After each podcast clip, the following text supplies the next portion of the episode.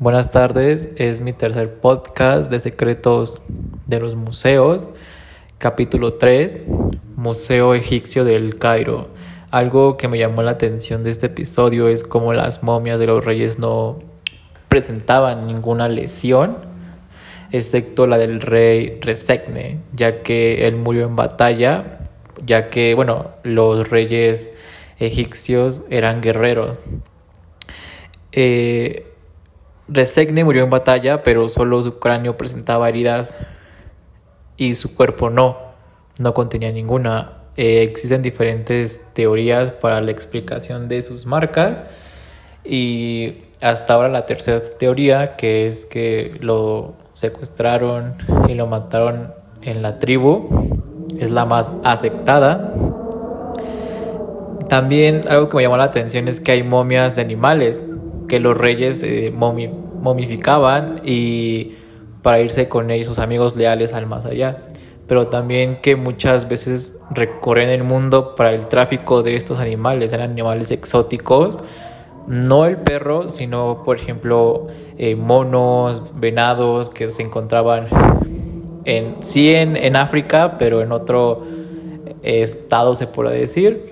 Y bueno, eh, estos animales se momificaban y eran servidos en las ofrendas, los bendecía un, cura y muchos no eran reales. Algo que me sorprendió fue que la tumba de Ramsés fue cambiada por una de madera ya que la trasladaban constantemente por los saqueos de ladrones a las tumbas de los reyes también como su hijo Susenes murió y como atravesaba su reinado en un, problema económico, en esos instantes eh, robó más bien eh, oro y pertenencias de otras tumbas de, reyes, ¿no?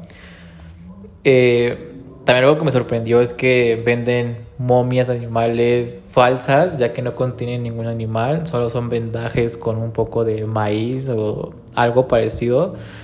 Y las venden y es más rápido que momificar un animal real. Y solamente es el detalle de las vendas que le dan la forma del animal para que se crean que, que es un animal real.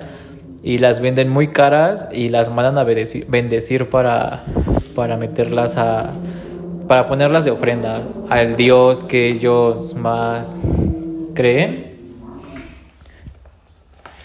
Algo, algo que me llevo de conocimiento es cómo elaboran las barreras en los templos o en los sitios donde se encuentran las momias para que eviten que personas o ladrones saquen las tumbas. En este caso ponían ladrillos y un tipo cemento que era menos duro, ya que al entrar a estas a estos basamentos el, el, barro tipo barro cemento se quitaba muy fácil y creo que también algo que nos llevamos de esto y que también se vio en el episodio anterior fue que para no abrir las momias y no eh, de alguna forma dañar las vendas, de, romper algo, se usan rayos X para saber el contenido dentro del vendaje y saber si son momias falsas o momias reales. Eh, de hecho, el, Museo del, del, Cairo tiene muchas momias falsas, pero se quedan ahí ya que la gente